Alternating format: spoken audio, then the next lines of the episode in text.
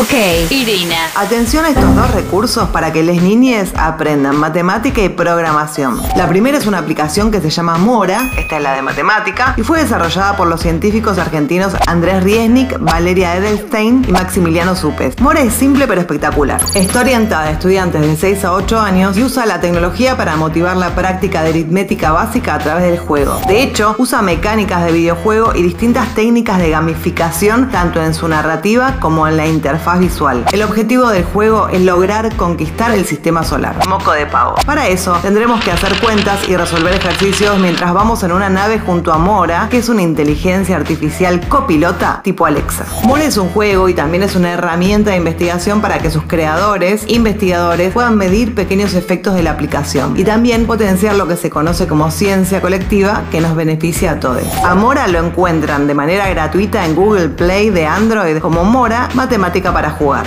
La otra recomendación es una plataforma para que los estudiantes de 7 a 14 años aprendan a programar con el lenguaje Scratch. Se llama Animaciones y permite crear proyectos de animación a partir de la lógica de la programación en bloques con personajes divertidos que desarrolló la empresa Educabot. También es gratuita y la encuentran en el sitio animaciones.educabot.com. Soy Irina Sternik y esto fue una pastilla tecnológica. Pasaron cosas.